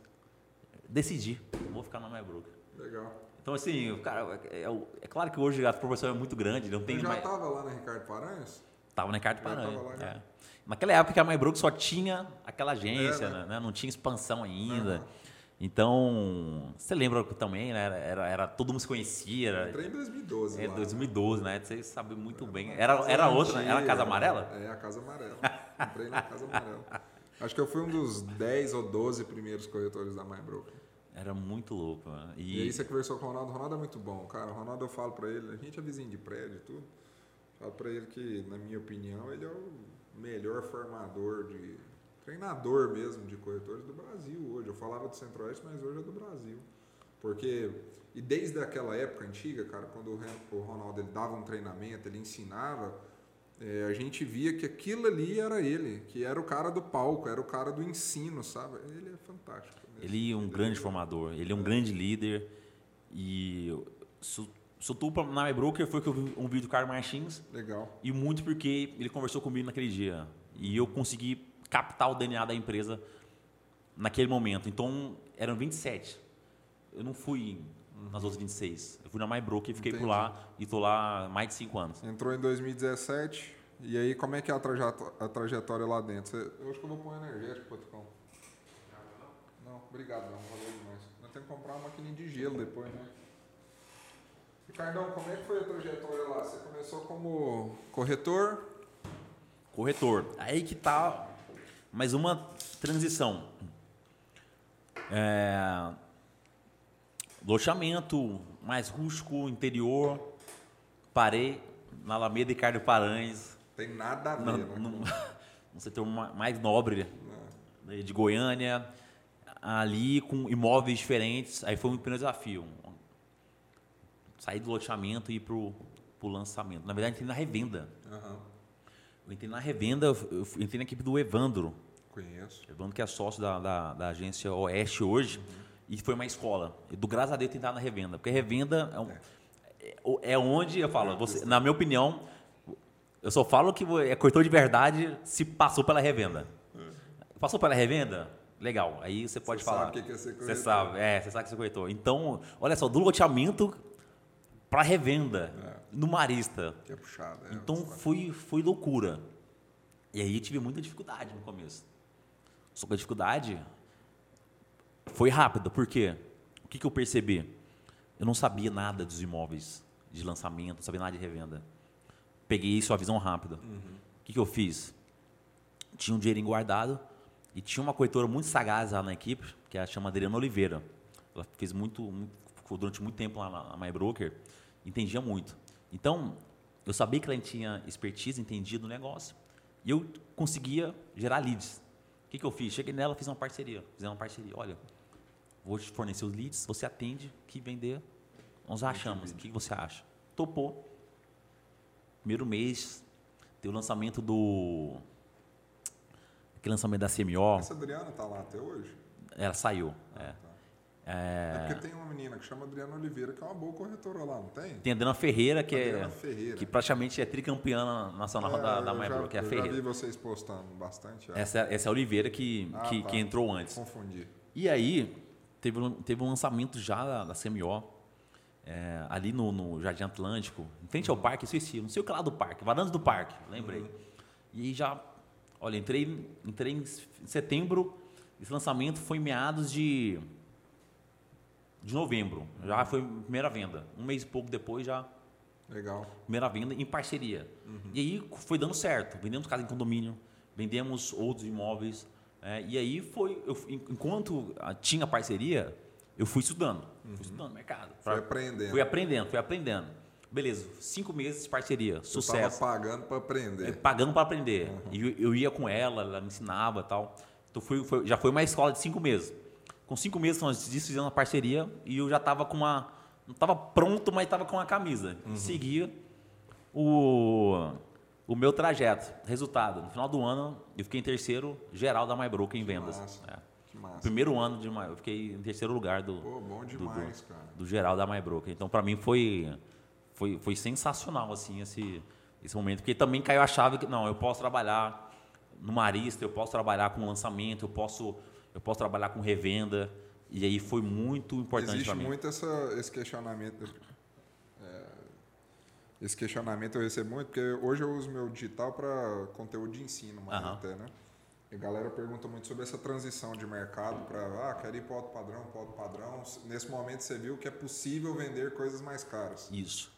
Mandinha, põe 20 graus aí, por favor, no ar-condicionado. Aí você viu que é possível. Eu vi que é possível. E aí foi a primeira vez que eu vendi um imóvel acima de um milhão de reais. Ah, é bom, hein? E aí quebra a barreira do milhão. O lote eu vendia, o máximo que eu tinha vendido era 200 e poucos mil o lote. Né? Passei do milhão, foi um apartamento reserva, reserva marista, Legal. no, fica perto da, da Carta. Paranhos. E ali foi. Essa- A barreira do milhão é importante. Ah, fantástico. E aí você, pô, agora, agora eu vou com tudo. Massa. Agora eu vou com massa tudo. demais. Teve um caso também especial, durante esse momento, nós vendemos um apartamento, foi o Hit Marista no lançamento. Sei. Uhum. Hit Marista, e aí foi, foi muito curioso, porque saiu a venda e aí nós batemos a meta. Com a Terral, a MyBroker foi a empresa que mais vendeu, beleza, sorteio, sorteio dois carros, legal. Aí o sorteio foi numa quinta-feira. No sábado anterior, eu estava eu e minha esposa, curiosamente, no decorado do Hit Marista. Na planta de 72, 72 metros quadrados. Choveu demais, não conseguiu sair, teve que ficar lá durante mais duas horas no, no decorado. Conversa vai, conversa vem. Ó, vai ter um sorteio lá do carro na, na quinta-feira. Aí conversamos. Nossa, muito bonito esse apartamento. Ah, legal. Aí, beleza, então. Se eu ganhar o carro, eu nem vou pegar o carro, vamos dar entrada no apartamento. Só que qual que era o contexto? A gente tinha sete meses de casado e já tinha um apartamento. Então, assim, quem geralmente tem sete meses de casado com um apartamento não está nem pensando em outra coisa. Verdade. Quer fazer outra coisa. Beleza. Chegou quinta-feira, de noite. Começou o sorteio. Aí era eh, direto, né? Pegava a urna, colocava Esse os carro era nomes. só para MyBroker ou era para o mercado todo? pro mercado. Pro mercado. E aí, foi lá. Pegou o nome. Ricardo Viana.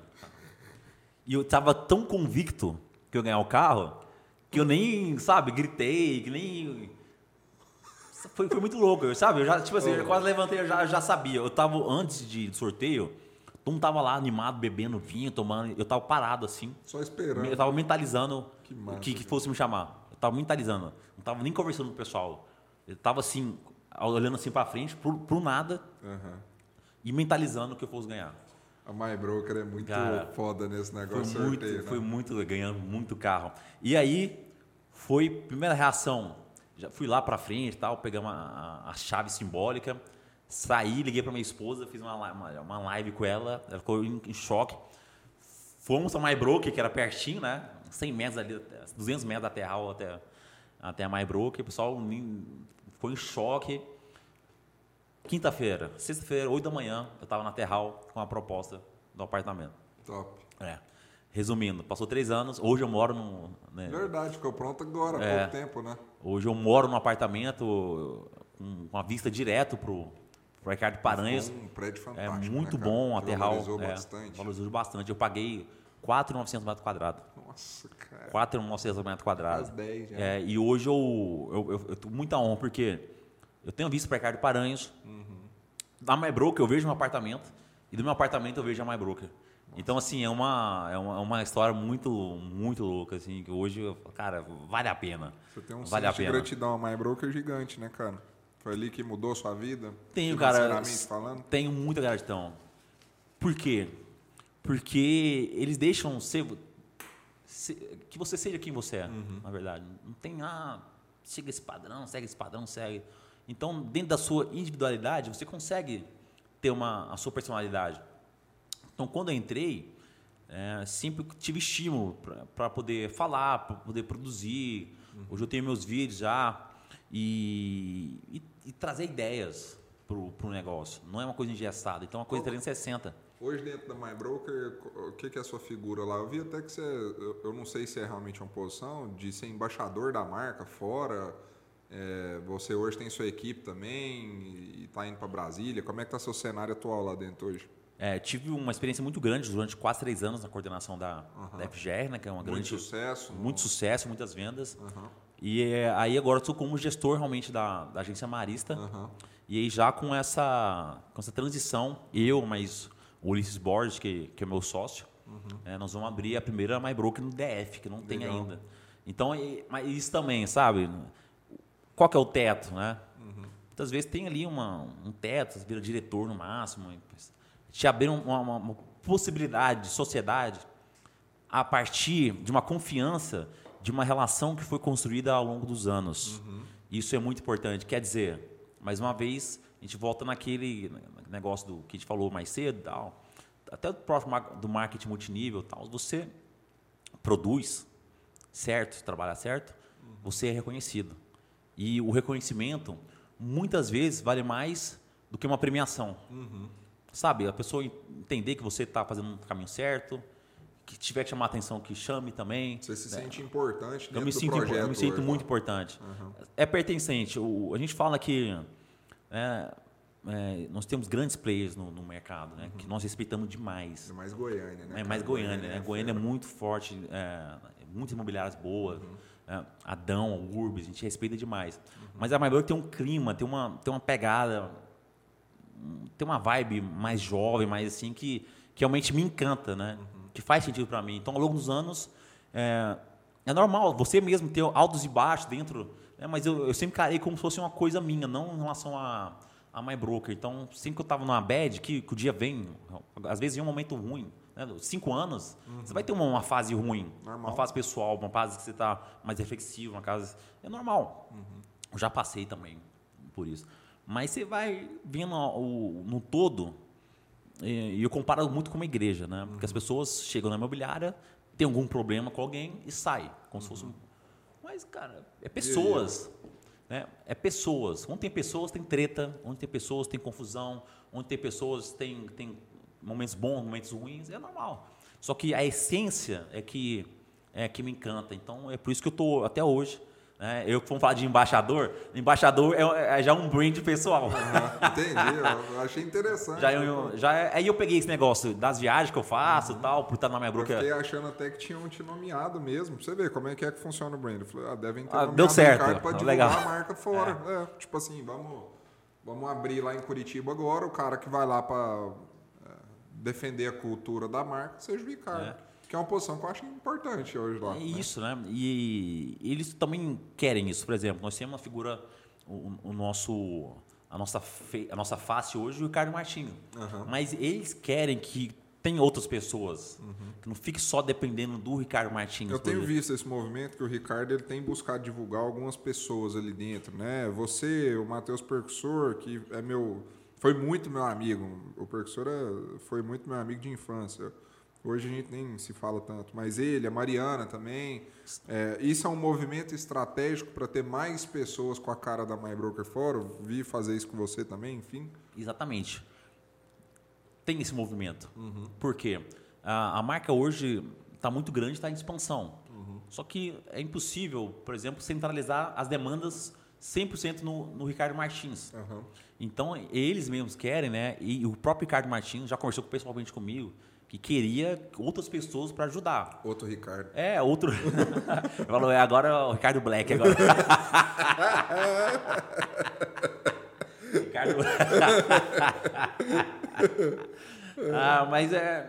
Ele, ele, ele quer isso, sabe? Porque aquele negócio é clichê, mas juntos são mais fortes.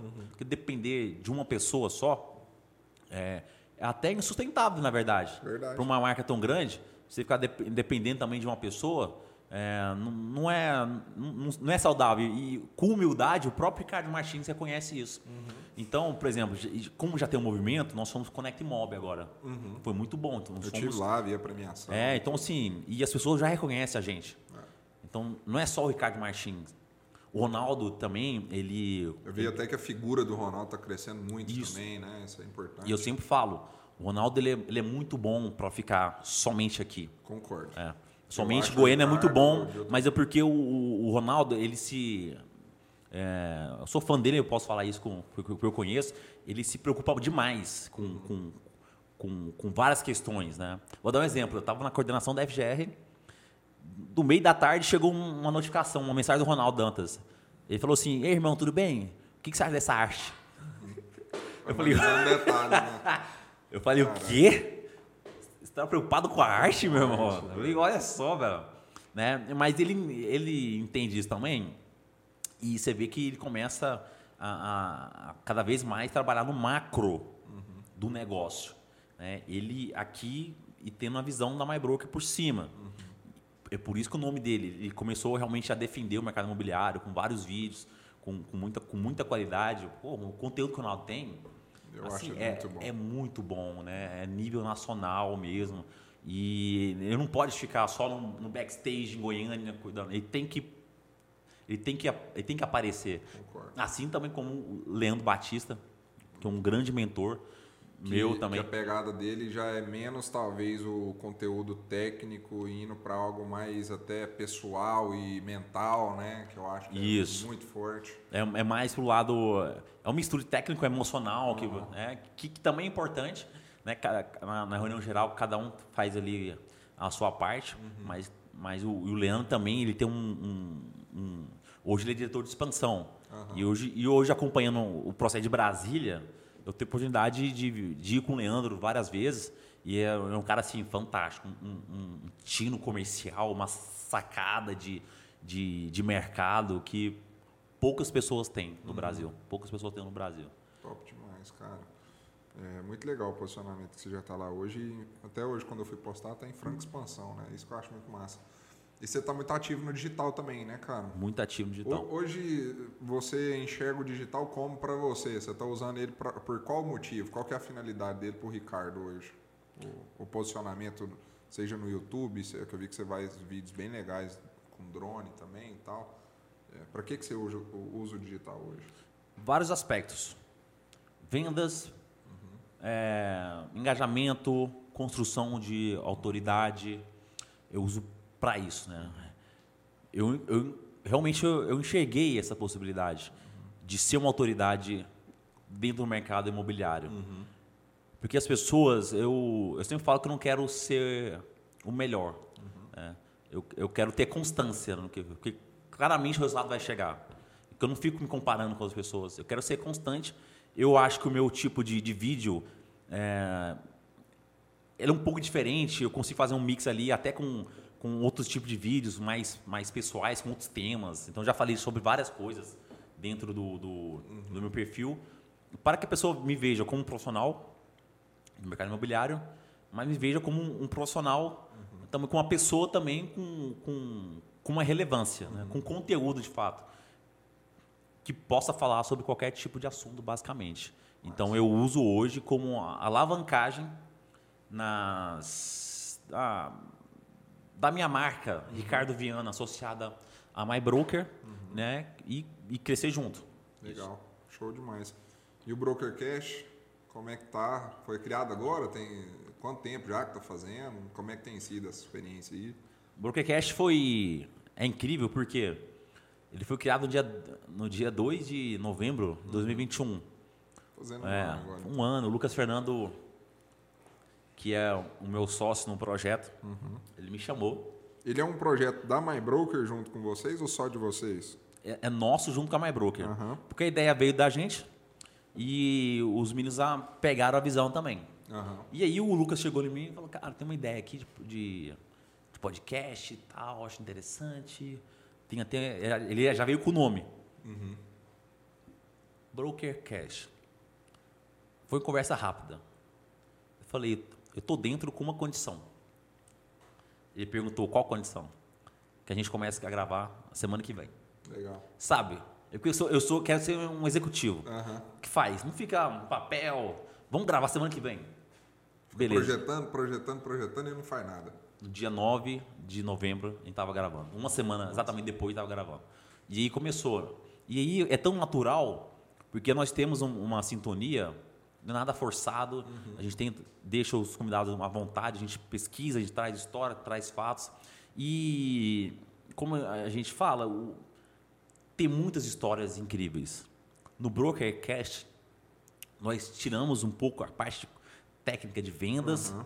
e exaltamos a pessoa. Legal. Por onde ela passou, como foi a a infância dela, quais foram os perrengues, quais foram as alegrias, por que, que ela entrou no mercado imobiliário. Sabe, as pessoas precisam de referências. Massa. Porque muitas vezes, é, hoje o Pode da My Broker é, é, é uma coisa assim, muito grande. Então, o corretor chega no pod com 6, 7 milhões. Então, e muitas vezes isso, a, a pessoa entra na profissão e fica só com resultado. Resultado. Mas como? Resultado. Agora, o como, a história, por que, que a pessoa é daquele jeito, por que, que ela se comporta dessa forma, o porquê, sabe? Entender o porquê, esse, é- esse é o grande objetivo do, do Broker Cash. Nós falamos histórias reais de pessoas reais. Para que o corretor, até o próprio cliente que veja, veja o programa, ele se identifique. Cara, eu estou nesse mesmo momento dessa- do que essa pessoa passou, desse problema que a pessoa passou, ela superou. E não ficar só com, com VGV. Com VGV, VGV. Para mim, o resultado é importante, mas como um todo, e é, é- ainda é pouco. Né? E, e as pessoas querem falar. Como que esse cara chegou ali, né? Como os caras E falam. tem poucos que falam como chegou ali. Poucos que falam. Poucos que Tem falam. poucos que falam. Então, eh, já entrevistamos vários sócios. Vocês têm um negócio muito bom ali na mão, porque eu faço podcast, eu sei que essa é uma das dificuldades, que é quem vai estar sentado ali na mesa com vocês. E vocês Isso. têm um volume de pessoas muito interessantes que podem estar chamando, né? Tem, e é, aí tem você muitos- falando, passou na mesa, muitas pessoas, né? Começando com o Vitor Albuquerque. aham. Que o Albuquerque que Cara, é, ele é muito bom de que ele é conversa. muito bom. e só que é um cara que tá ficando meio no off. Hoje, como o grupo tá muito grande, eu falo, irmão, se você tá vendo, conheça o Vitor Albuquerque. Você já viu ele atendendo cliente? Eu já cara? vi, é um Cara, monstro. É, um, é de outro mundo. Ele, é- ele é um É de outro monstro. mundo, o. Vitor Albuquerque é um, é um monstro. E ele- começamos por ele justamente com isso. Ele fica mais na dele. É. Então, cara, o Vitor Albuquerque é emblemático. É. Ele foi. André Fleury, é, Isa Tinelli, Uhum. Dornelas. é, cara, o Hugo Rodrigues. O Hugo também é é um- o é meu Hugo é- diretor. É, é, Mariana Vilela. Muitas pessoas passaram já pelo, O Hugo, inclusive, é um que eu já ele tem que vir aqui. né? Ele, ele, ele, ele é resenha, ele é resenha. E assim, entrevistamos o Hugo, por exemplo. Tinha um pouco tempo que ele tinha perdido o pai, então foi muito emocionante. trágico, né, o jeito que foi. Então, assim, foi. Então a gente traz essa, essa emoção das pessoas. Perguntamos, cara, quais foram as dificuldades? Por exemplo, perguntar para um sócio quais foram as dificuldades de abrir uma loja dele. Uhum. É, por exemplo, o André Fleury, que, que, que veio da Adão e foi para My Broker. é, Cultura bem cultura diferente. diferente. Começo o cara realmente ali limpando a loja, comprando papel higiênico, passando aspirador, sabe? E coisas que, que depois a, que a pessoa vê é, o resultado. Não, o cara é sócio, como se tivesse. Não, cara, olha Tudo o cara bonito, passou, né? velho. Não é tudo bonito. Então a gente quer trazer a verdade, a verdade da, da pessoa ali no, no, no programa. Muito massa, cara. Muito legal. Já acompanhei alguns e tá muito show. Bom, vamos caminhando para finalizar. Vou fazer três perguntas. Já? É, vai ficar mais? A gente fica a tarde inteira aí. Mas é. Primeira delas, cara. O que, que você tem na sua lembrança aí, não de mercado imobiliário, mas de maneira geral na sua vida, que foi o momento mais difícil que você já passou na sua vida até hoje, cara? É, qual que foi esse momento? Como é que você saiu dele, inclusive? Cara, teve alguns, né? Mas ah, aquele momento que, que eu citei, meus pais quebraram, ter que vender imóvel, ter que vender tudo, e nós tivemos que, que viver escondido numa fazenda. né? Meu pai é empresário e virou caseiro, Entendi. você entende? Então, assim, que tem uma discrepância. E ele não podia ir para a cidade, porque... Então, foi um momento muito complexo. Hoje, eu, eu carrego até isso um pouco. Por exemplo, hoje eu não como peixe. Hoje eu não, não como peixe, não gosto de peixe. Por quê? Porque é, todos os dias, eu e meu irmão, a gente tinha que sair para pescar na represa traíra. Que loucura, É, né? durante vários meses traíra, todos os dias, traíra frita. Então hoje, por causa do sabor e tal, hoje eu não consigo comer peixe. Que louco. Então foi um momento assim que, que me marcou muito. Então foi um momento muito difícil que que assim que refletiu demais na, Hoje a gente vê com, de uma outra forma, né? Uhum. É, que também nos deu mais força, ficamos mais unidos. É, teve a questão de, de ir para a igreja também. Mas foi um momento muito, muito difícil, muito difícil. Ensinou bastante. Ensinou bastante. Irmão, segunda, é, se for só um momento que seja, né? Mas o momento que você sentiu que foi o maior momento de conquista seu, que você sentiu mais feliz, que seja alguma coisa que você conquistou, alguma coisa que aconteceu que você falou, velho, é, tô sentindo que eu tô no topo. Qual foi esse momento aí? Cara, tem alguns momentos, né? Tem algum, um, um é difícil. Eu sou muito orgulhoso com as viagens que eu, que uhum. eu fiz, que eu vejo que é uma, é, é uma coisa pessoal. Cara, eu fui nesse país, eu fui. Nossa, para mim eu fico muito muito orgulhoso. É, cara, está tendo um destaque tendo também do, do, relativamente aí dentro do mercado imobiliário. Uhum.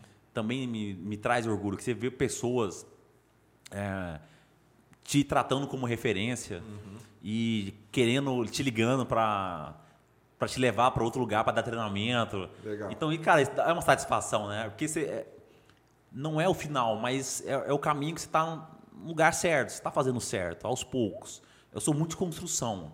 Eu não acredito em coisa rápido, fácil. Né? Eu estou construindo uma jornada.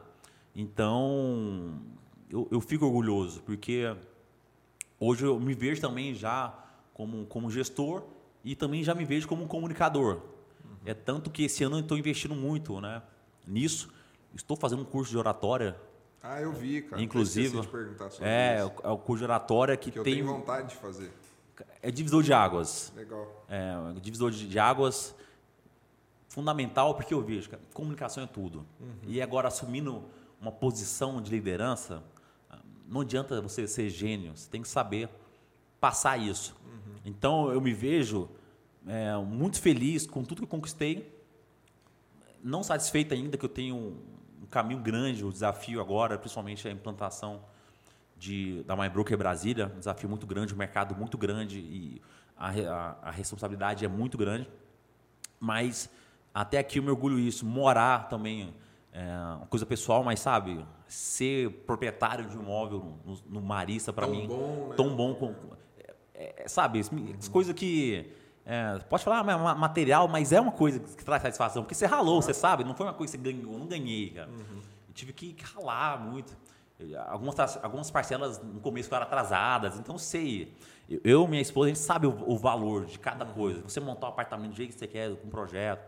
É punk. É, é, é punk. Então, e, e são essas satisfações aí que eu, que eu guardo com, com, com muito orgulho. E hoje também poder, de certa forma, ser uma referência para alguns corretores. Massa demais, cara. Podcast chama Café Cash, Cardão, porque vida inteira eu trabalho com venda, né, velho? E eu gosto de venda natural, que é tomar café, trocar ideia e acontecer naturalmente. Tanto é que é o jeito que eu montei aqui, te falei que é para isso, né? E aí, cara, é, na conversa natural, você capta muita coisa, né? Aprende, pô, aprendi pra caramba hoje.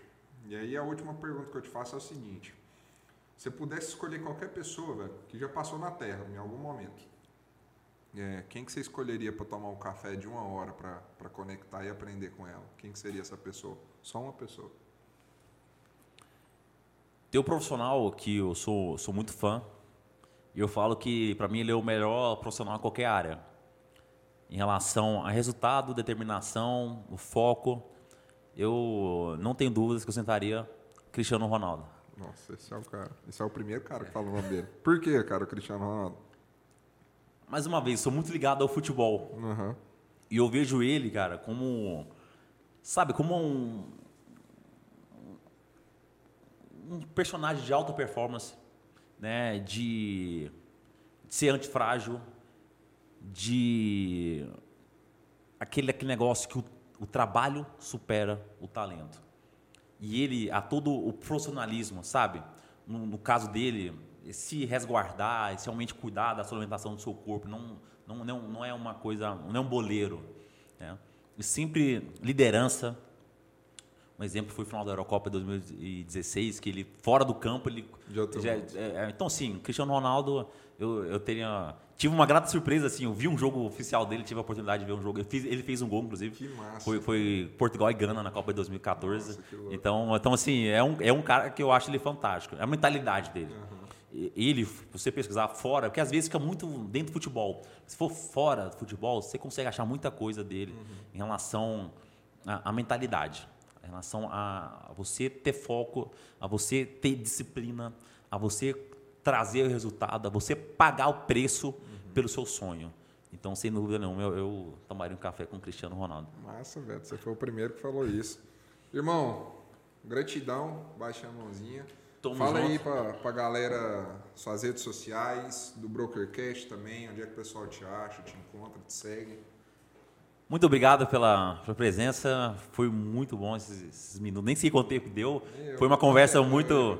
mu- Foi muito descontraído. 1,35. 1,35? Foi curto, tá? Que isso? 1,36 foi rápido.